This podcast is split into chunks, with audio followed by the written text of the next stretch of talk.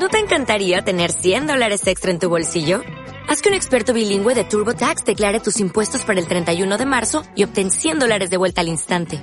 Porque no importa cuáles hayan sido tus logros del año pasado, TurboTax hace que cuenten. Obtén 100 dólares de vuelta y tus impuestos con 100% de precisión. Solo con Intuit TurboTax. Debes declarar para el 31 de marzo. Crédito solo aplicable al costo de la presentación federal con TurboTax Full Service. Oferta sujeta a cambios o cancelación en cualquier momento. ¿Qué pasa, gallinicas mías? Después del desastre de la grabación última con la Surface Pro 8, causada por el programa, aún no lo he escuchado, me han explicado lo que ocurre, no lo he escuchado, lo escucharé dentro de un rato que tengo que ir a ponerme, a que me pongan la tercera vacuna y entonces como son veintipico minutos para ir y otros veintipico para volver andando, yo siempre que puedo voy andando a los sitios desde que tenía uso de razón, pues escucharé ese podcast y escucharé alguno más. Así que, bueno, me reiré. Ya, no sé, pensaba que el programa funcionaba bien, no funciona bien, pues ala, borrado y a otra cosa mariposa. Bueno, anoche grabé un episodio que no voy a subir.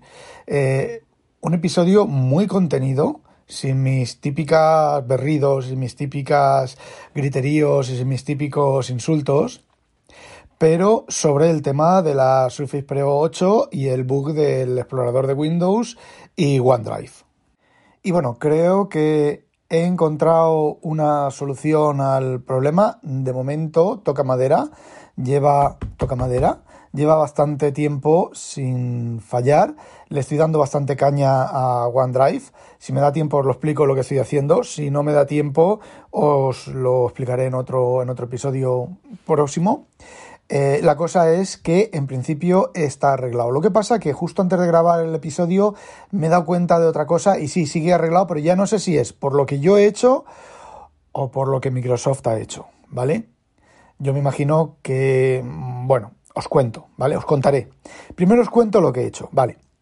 Como me pasaba no me pasaba algo parecido, ¿vale? En Windows 11, eh, Windows 11 en el BTO pues iba bastante mal. Entonces, bueno, pues le puse Windows 10. Entonces estuve mirando, que esto ya os lo he contado en algún otro momento de en algún otro podcast anterior, estuve mirando la sí, la Surface Pro 8 que salió a la venta con Windows 10 eh, podía mm, rebajarse las que, han, las que hemos recibido con Windows 11, podías meterle Windows 10. Y sí, había un foro de Microsoft en el cual, bueno, uno de los MVPs recomendaba que se podía bajar a, Windows 10. De hecho, apuntaba un enlace para bajar los drivers específicos de la Surface e instalar Windows 10 a partir de una imagen estándar de Windows 10. ¿Vale? ¿Qué es lo que hice? Me bajé una imagen estándar, de hecho generé la imagen estándar de Windows 10 a partir de la Surface Pro 8 con el ejecutando Windows 11, le copié los drivers, los drivers no son estos que se autoinstalan, que cuando Windows instala se autoinstala, no, es un ejecutable que tienes que ejecutar después de instalar Windows 10. Bueno, pues le dije a Windows 11 que iba a arrancar desde USB y arranqué desde, desde el USB Instalé Windows 10, mm, la primera en la frente. Windows 10 en la Surface Pro 8 no funciona nada.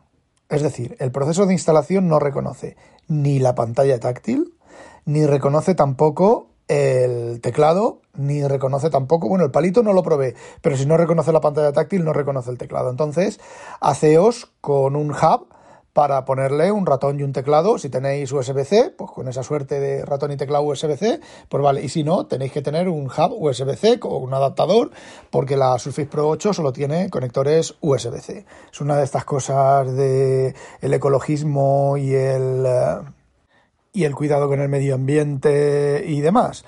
Eh, ahora te toca comprarte todos los ratones, todos los teclados, todas las cosas, te los tienes que comprar, comprar USB-C o al menos un adaptador.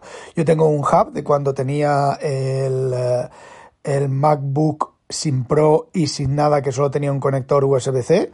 Entonces, bueno, lo tengo de aquella época y bueno, pues con eso salvé, conecté un teclado y un ratón y hice la instalación. Bueno, la instalación se llevó a cabo sin problemas, mm, configuré Windows 10 tal y como se configura la última versión de Windows 10, sin ninguna cosa especial de la Surface.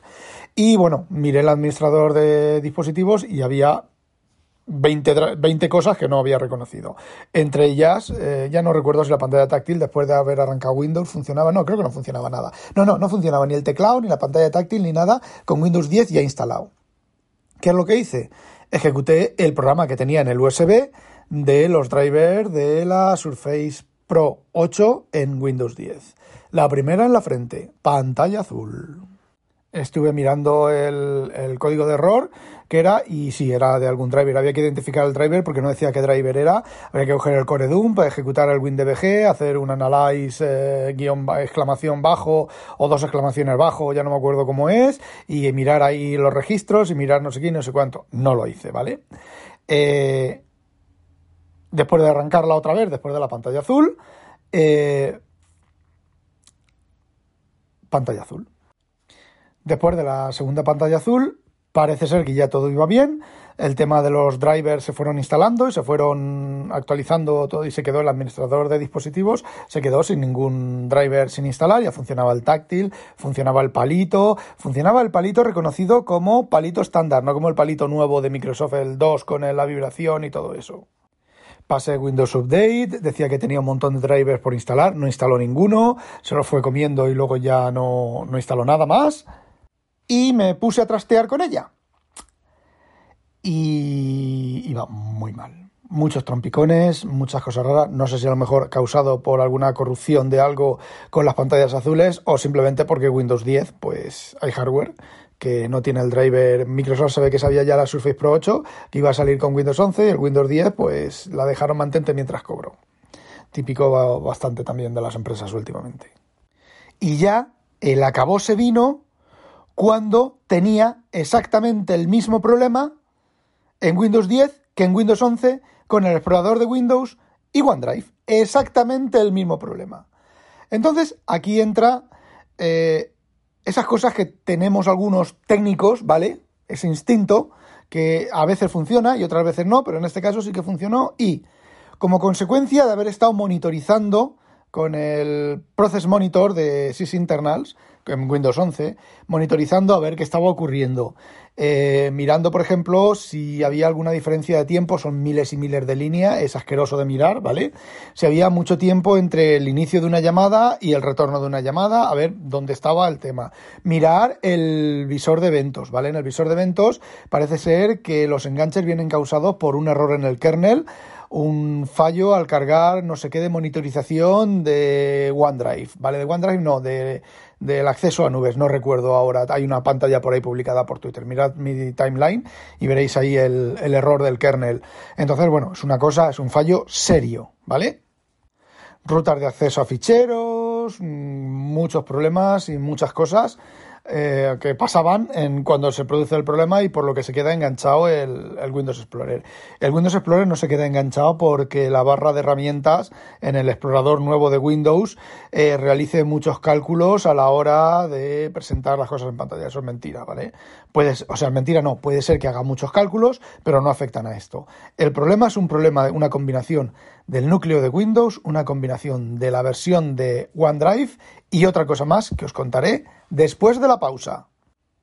Y la pausa es, bueno, me dije, pues si con Windows 10 me está haciendo las mismas traperías y va todavía peor, bueno, pues le pondré Windows 11, voy a probar lo que se me ha ocurrido, lo que se me ha imaginado del instinto, ¿vale? Y si funciona bien, y si no funciona, pues bueno, la solución alternativa es desinstalar OneDrive. Si desinstaláis OneDrive de Windows 11, el explorador, el explorador de archivos funciona. Es increíble lo rápido que funciona. Quien está dando por el culo es OneDrive.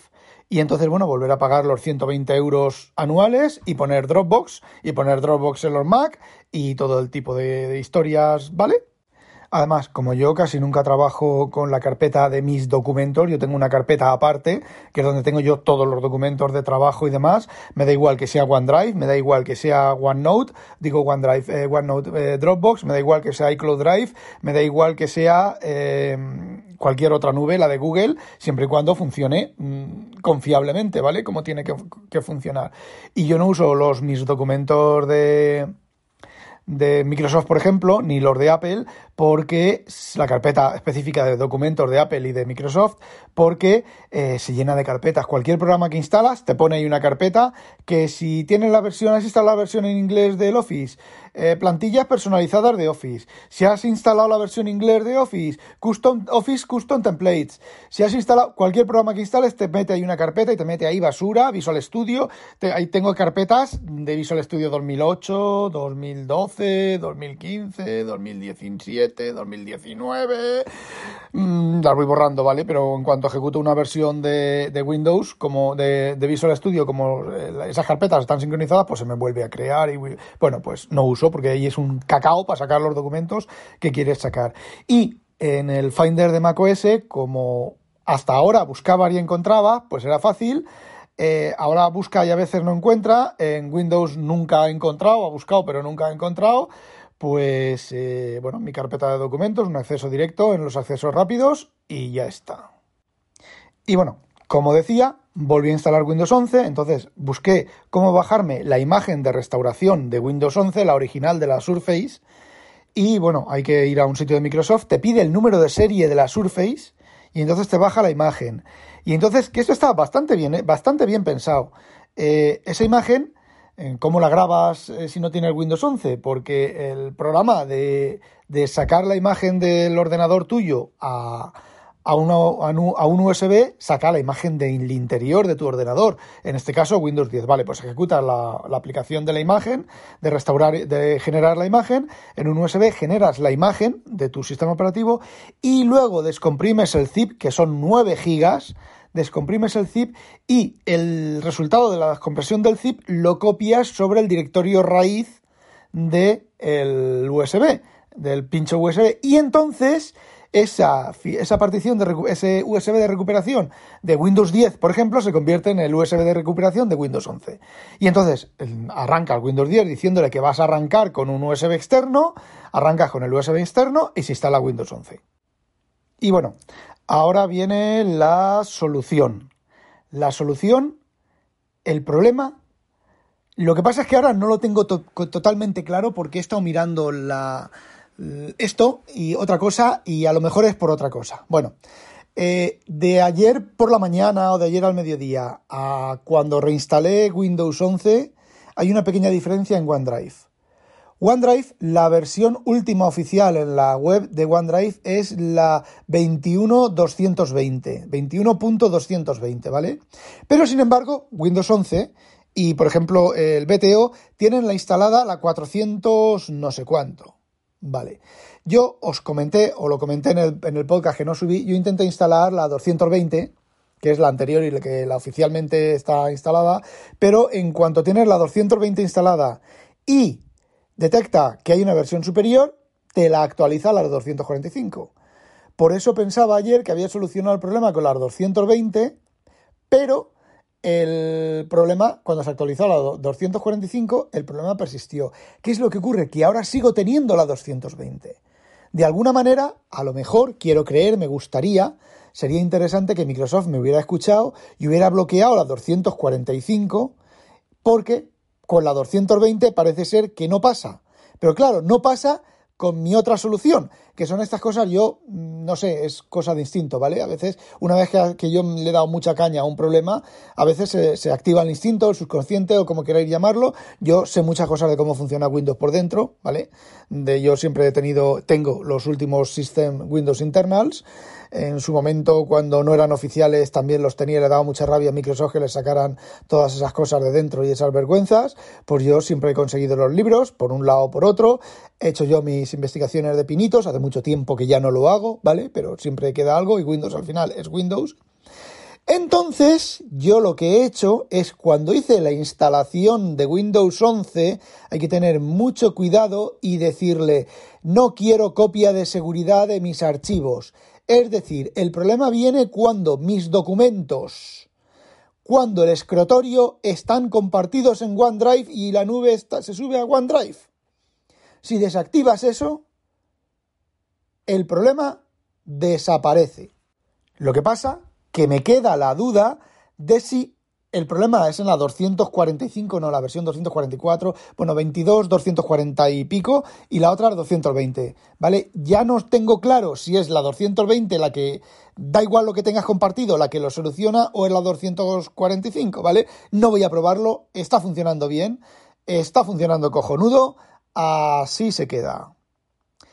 Y de momento sigo tengo Windows 11 y tengo eso arreglado. Bueno, y ahora os cuento, os cuento lo que estoy haciendo con OneDrive. Bueno, no quiero tocarlo ni hacer más experimentos porque funciona. Está funcionando, ¿vale? Si en algún momento deja de funcionar, haré el experimento de, desconectar o de conectar o de lo que sea. Eh, o se sube a la 245. Eh, veré de instalar y deberé de, mirar a ver si se puede bloquear una versión de OneDrive específica. Supongo que sí, que habrá políticas de grupo y demás para todo eso y lo miraré y haré otro podcast en caso de que solucione. Y si no, la opción final es desinstalar OneDrive. Eh, si es que no hace falta desinstalarlo, simplemente si cerráis OneDrive os vais al, icono de OneDrive y decís salir, al medio minuto Windows vuelve a funcionar perfectamente bien, el explorador, el explorador vuelve a funcionar perfectamente bien. Así que Microsoft, ya tienes unas poquitas de pautas para saber por dónde meterle mano y ver qué trapacería habéis, hecho. Eh, hay una cosa que se llama eh, control de versiones y podéis mirar, lo digo por si no lo sabéis, ¿eh? podéis mirar eh, qué es lo que ha cambiado de una versión a otra, ¿vale? De la 2.20 a la 2.40 y pico, ¿vale? Lo podéis mirar, a lo mejor.